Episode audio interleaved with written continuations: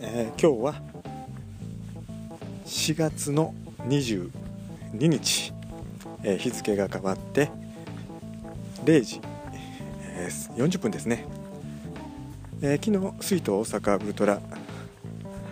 100キロ、えー、第11回大会走ってきました、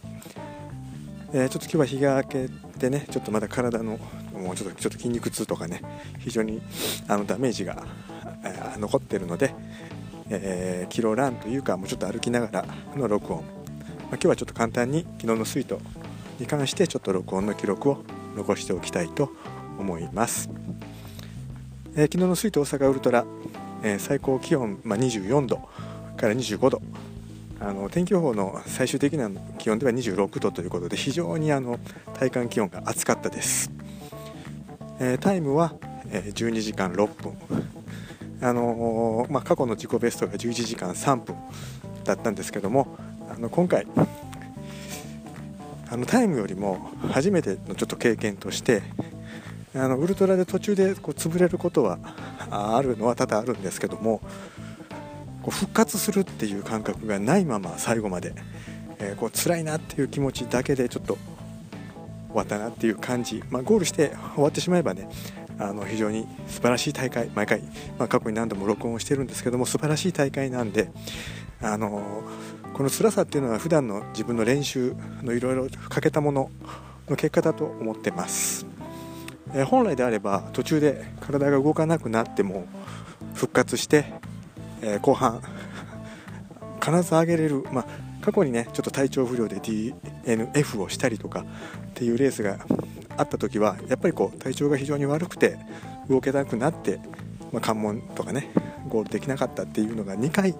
まあ、あるんですけどもその時でもやはり最後は追い込めたんですね。関門まで5キロ1 0キロ追い込めたっていうのが過去のレースの経験だったんでこう潰れても復活するっていうのがあったんですけども今回は、まあ、20キロ40キロ弱20キロから40キロぐらいでも足の重さね、そこから40キロから最後まで本当にこうペースを上げれず、ね、かといって熱中症でもなく補給が足りないわけでもなく内臓の調子が悪いわけでもなく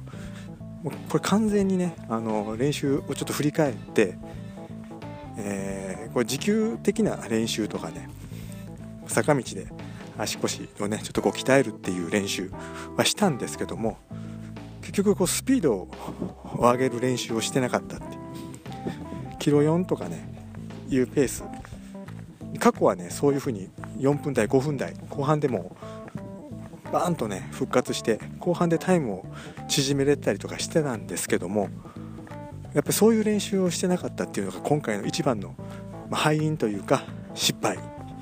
でしたね。で今回若干ねルートがちょっと変更になってるんであのーまあ、今回もちょっと補給とか水分とかいう計画は、まあ、全て順調だったと思います。ちょっと多いぐらい持ったのがちょっといろいろと多かった。ちょっと重さもちょっとかさばったかなっていう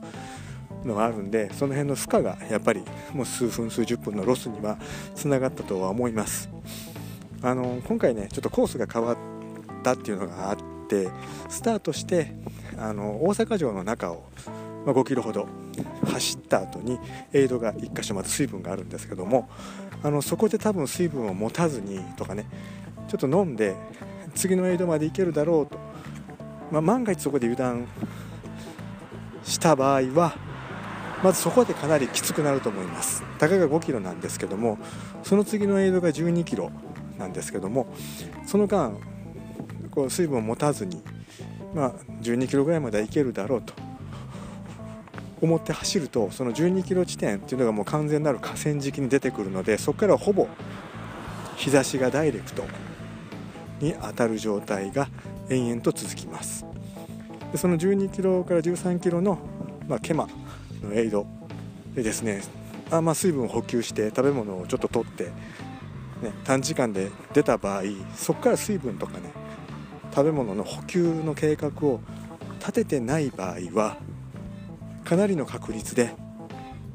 まず枚方の次の関門38キロぐらいだったと思うんですけども、まあ、そこでダメージを食らうんじゃないかなとは思います。あの日差しがどんどん暑くなってきて枚方エイドを越えて、ね、牧野の手前で折り返してそこからまた毛馬まで向かう、まあ、10時11時12時そこから2時ぐらいまでのあの日差しの中でやっぱり水分補給それからやっぱり補給それから前ジェルなりなんなりそれから日差しの対策サングラスであり帽子でありいろんな対策が多分今回は複合的に必要だった大会じゃないかなと思います。であと後半やっぱり日差しが陰ってくると16時17時回ってくるとあのー、今回やっぱり後半、まあ、去年もなんですけども逆風になるんですね河川敷で。で例えばこう水を浴びて汗をかいて体が濡れた状態で逆風で日差しがどんどんなくなっていくと冷えます体が。後半。あのそういう寒さも含めてあのこの水筒よくこう、まあ、100キロを入門で走るとかね延々とフラットなんで走りやすいとかっていう話もあるんですけども個人的には体が暑熱循環暑さに慣れてない時期の大会です、ね、今回暑かった暑い時です、ね、雨が降れば寒い時期。非常にこの、まあ、準備のいる大会じゃないかなとも個人的には思っていますね。でまあゴールして、えー、その後しばらくちょっと休憩して、えー、ギガマック、ね、2000カロリー。それからラーメンにチャーハンで4000カロリーぐらい補給してで翌日ねだいぶ筋肉痛も